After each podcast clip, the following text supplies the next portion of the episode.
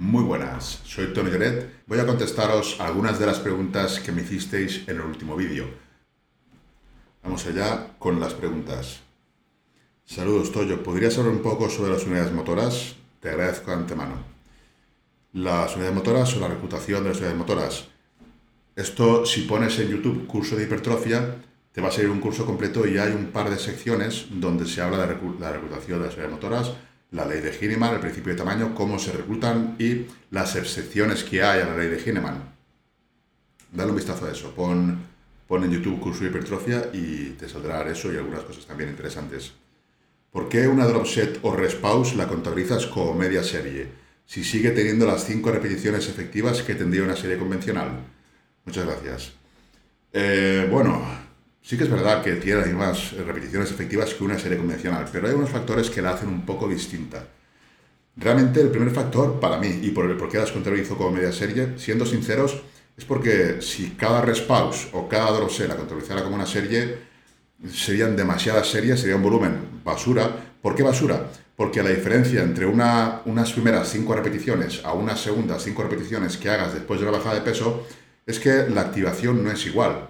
Hay fatiga neural, entonces la activación de esas fibras no está al mismo nivel que en las primeras cinco últimas repeticiones de una, de una serie. O sea, hay una serie con bajadas de peso y llego al fallo o, o muy cerca del fallo y hago una bajada de peso e inmediatamente continúo al yo continuar enseguida, tengo fatiga periférica y también fatiga central. Entonces, la, reclutación, la activación de las fibras no es la misma, no tiene el mismo valor, no tiene la misma activación, no puedo contarlas igual. Un motivo sería ese, el otro, como digo, pues el no tener demasiadas series que realmente no son efectivas, son basura. Entonces, prefiero contarla como media serie, me parece que es más justo y es más entra más dentro de lo que sería contarlo bien desde mi punto de vista. Si es cierto que hay estudios, hay un estudio muy bueno en el que llegan a la conclusión de que una serie con cuatro bajadas de peso es igual de efectiva que cuatro series, o sea que realmente equivaldría a cuatro series, pero yo no lo cuento así.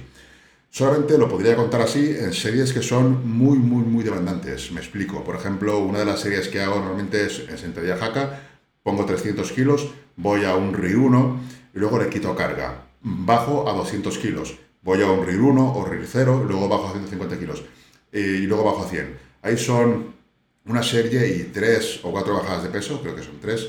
Esa serie es muy, muy potente. Entonces, esa serie quizás sí que podría contar como cuatro series. De hecho, esa serie la hago cuando sustituyo a cuatro series o a tres series normales. Pero una serie normal, por ejemplo, en, unas extensiones en la que yo le bajo carga, eso no, no puede contar como otra serie adicional.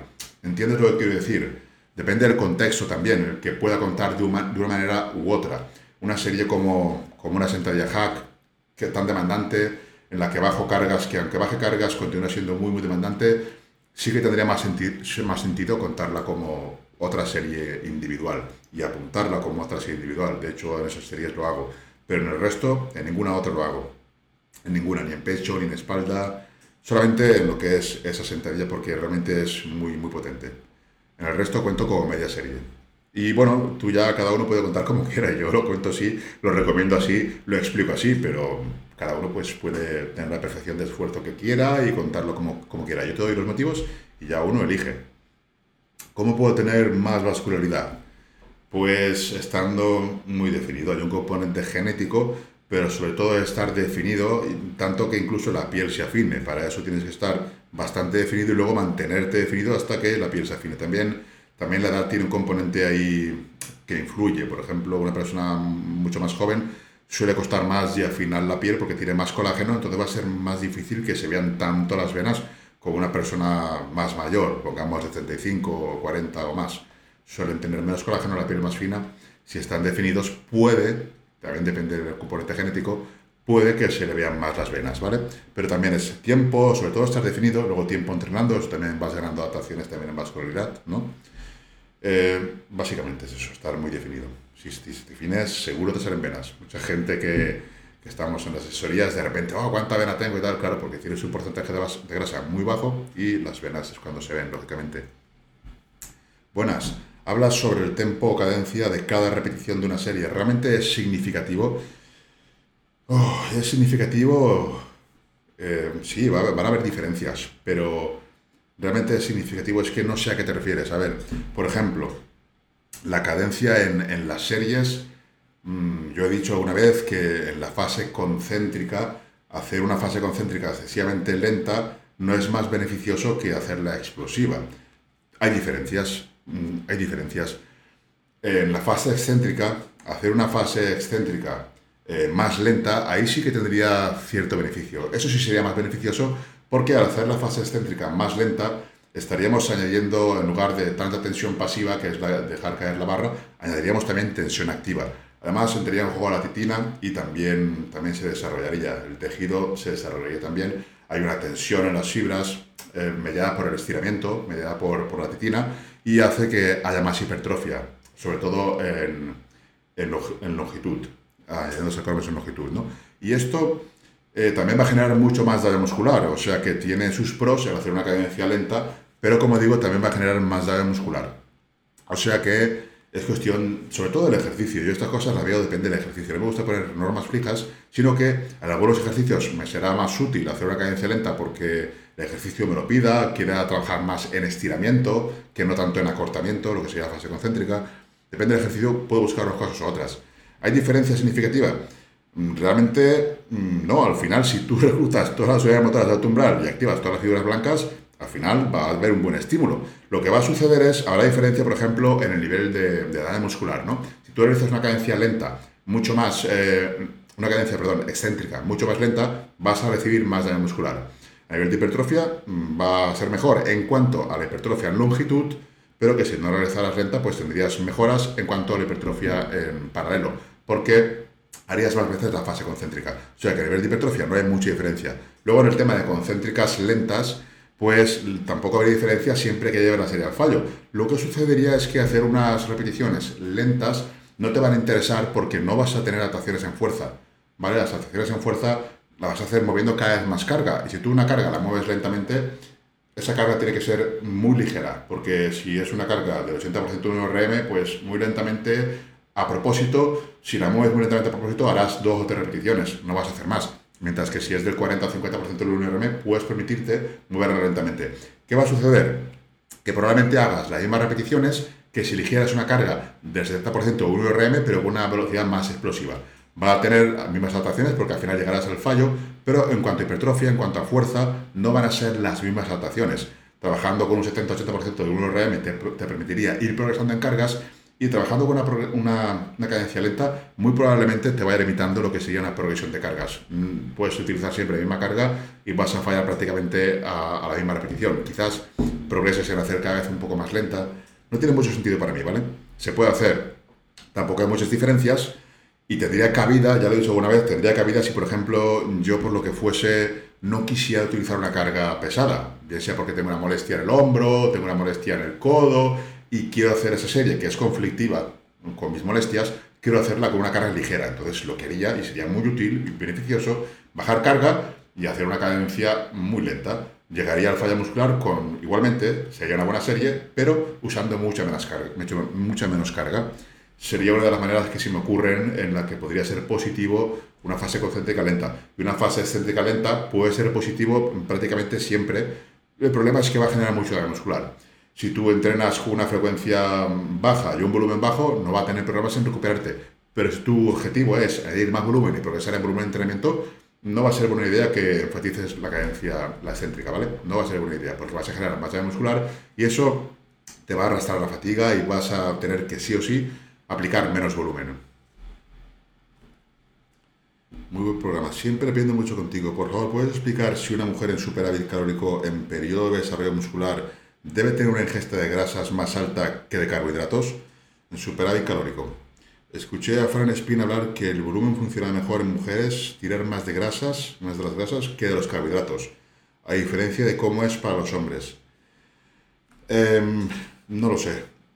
En definición, en déficit calórico sí que sería interesante aumentar las grasas por mantener un entorno hormonal estable, que las mujeres muy fácilmente pierden el periodo.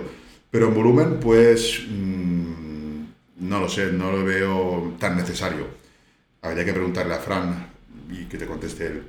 Pienso que es más interesante y casi que preciso en, definición, mantener las grasas bastante altas o por lo menos normales. En volumen ya da un poco igual, se supone que están bien y puedes jugar con todos los macros que quieras. Pienso, pero no lo sé, igual hay algo que desconozco. Pregunta, si en tu época de competidor hubiese existido una federación de culturismo natural como la WNBF y el auge que tienen hoy en día, ¿habrías seguido tomando el camino de la química? Em, bueno, esto, a ver, yo, mi objetivo no era competir, ¿vale? Mi objetivo era conseguir el máximo desarrollo muscular posible, ser una bestia, ser, ser enorme. Y, entonces me hubiera dado igual que hubiera existido esta federación, que no... En mi caso me hubiera dado igual, porque yo ya digo que mi objetivo no era competir, eso vino después. ¿Vale? La competición está muy bien porque es un reto. Tú piensas que eres más fuerte del gimnasio y luego te vas ahí y te pegan 20.000 patadas todos, te obliga a mejorar. Pero yo no, no me pasé a la química, no usé química para competir.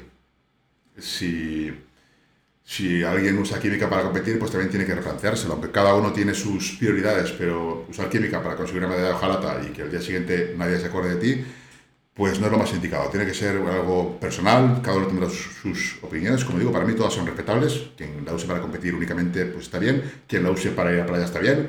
Y nadie va, debería criticar.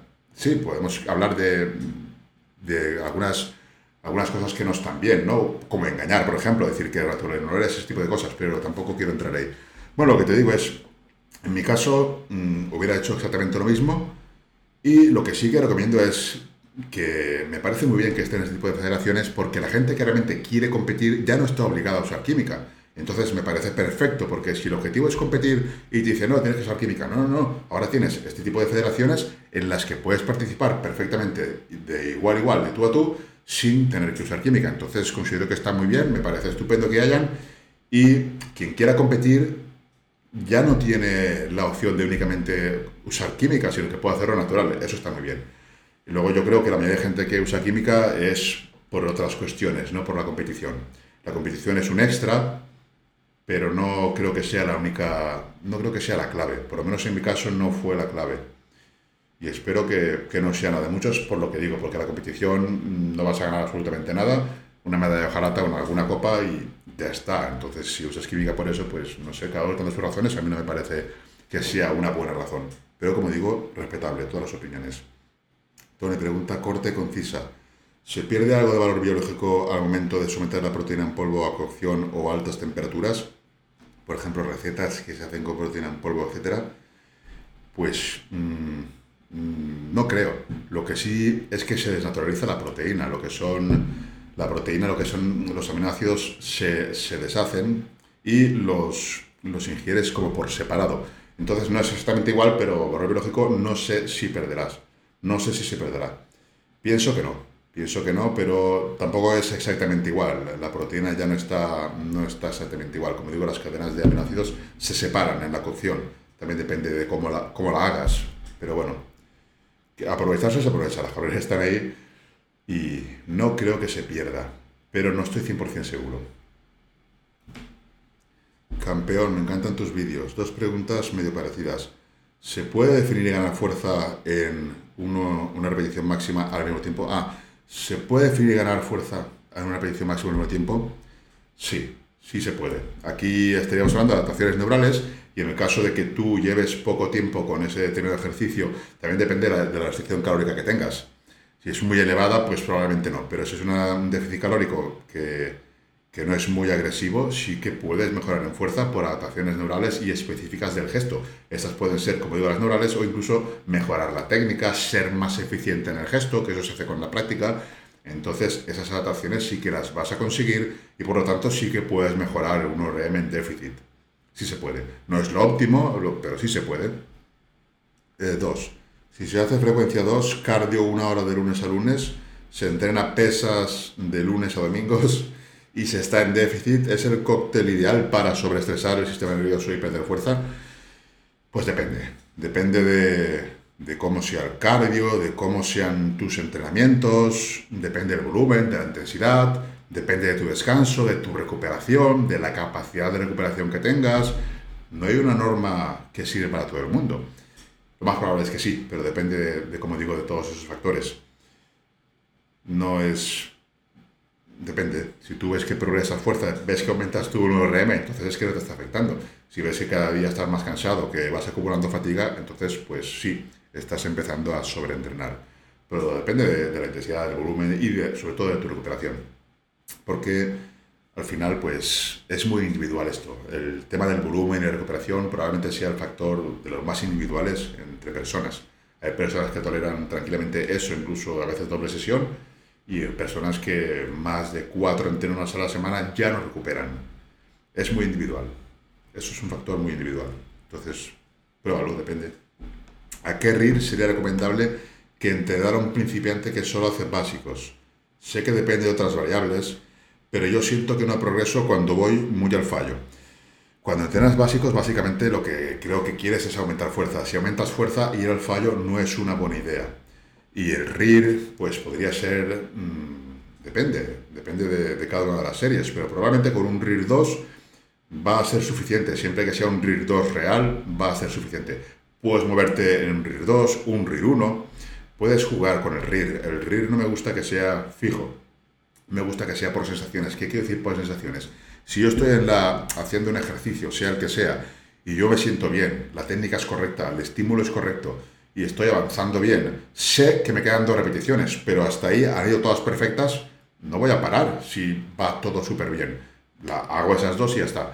Hago esas dos, no, perdón. Hago una más o hasta que yo note que ya no va bien. La siguiente repetición ya no solo es que me quede una, sino que además hay peligro, ya no es un estímulo adecuado. Hay muchos factores. Entonces lo que hago es eso, hago parar cuando veo que la técnica ya no es buena, sobre todo. Si quieres contabilizarlo en vistas a progresar en fuerza, ahí sí que deberías de contabilizarlo y llevar una planificación más ordenada. Pero si es hipertrofia, se trata de aprovechar cada serie controlando la fatiga. Y la fatiga, la mejor manera que hay de controlarla es eh, manteniendo la técnica lo más perfecta posible. Cualquier ejercicio tiene un ratio fatiga, radio estímulo, perdón, radio estímulo y fatiga. Si tú, por ejemplo, eliges, vamos a poner un press de banca, digamos que están a la par, mientras tú mantienes bien la técnica, el ratio estímulo está a la par. El momento que tu técnica empeora, la fatiga está igual, pero el estímulo baja porque tu técnica empeora. Entonces, cuando baja el estímulo es cuando pararía la serie. ¿Por qué baja el estímulo? Porque la técnica empeora. Cuando la técnica empeora, se terminaría la serie. Eso son objetivos de hipertrofia. Porque no me interesa mantener la serie a base de intentar llegar al fallo cuando ya el, el estímulo ha bajado mucho porque la técnica es muy mala. Ya no estoy focalizando, ya no estoy empujando bien ya estoy haciendo una serie de cosas que no debería, estoy metiendo el hombro para sacar esa última repetición. ¿Entiendes lo que quiero decir? A partir de ahí, pues, eh, simplemente sí. Ir al fallo, desde luego que no, te lo recomiendo. En básicos, mm, es que no se debería ir al fallo en básicos. Yo no sé por qué. El fallo es bueno, pero es en analíticos, eh, puntual. En básicos, yo es que nunca. Bueno, yo a lo mejor sí, pero no, no, no, no voy a recomendar el fallo. Me gusta ir al fallo en multiarticulares, pero que me ofrecen mucha seguridad, como por ejemplo hammers, ¿no? Para mí esos son, son básicos también. Lo que pasa es que son en máquinas, son multiarticulares en máquina, ya sea hammer de pecho, de remos, una jaca. Eh, si son básicos pesos libres, no veo ninguna necesidad de ir al fallo. Mantener un RIR 2, un RIR 1 va a ser más que suficiente y te vas a poder recuperar mejor seguramente y progresar. O sea que sí, no vayas al fallo. Buen vídeo. ¿Cuáles son las diferencias en cuanto a resultados entre la sentadilla búlgara y el squat clásico? En cuanto a resultados, no es que vayan a ver aquí una diferencia mm, bestial, los dos son dominantes de rodilla. Aquí lo que sucede es que las fibras que se activen van a ser distintas. También depende cómo haga la sentadilla, depende de, de tu posición, de tu anatomía, depende de cómo bajes con ella. Entonces esos factores van a influir en las fibras que vas a activar. Depende si trabajas bien el estiramiento en la sentadilla, bajando hasta el fondo. Es diferente. Eh, la diferencia está en que vas a activar distintas fibras. No son excluyentes. Si, si buscas hipertrofia, podrías incluir los dos, porque los dos van a trabajar distintos tipos de fibras, distintas zonas. ¿Vale? El factor, las fibras que fallen, que, que no sean capaces de continuar, van a ser distintas entre los dos. Entonces van a haber diferentes adaptaciones, adaptaciones en hipertrofia. Por eso, a nivel local. Y ya está, no sé qué más podría decirte aquí. Vale, pues hasta que llegamos. Muchísimas gracias, un saludo y hasta el próximo vídeo.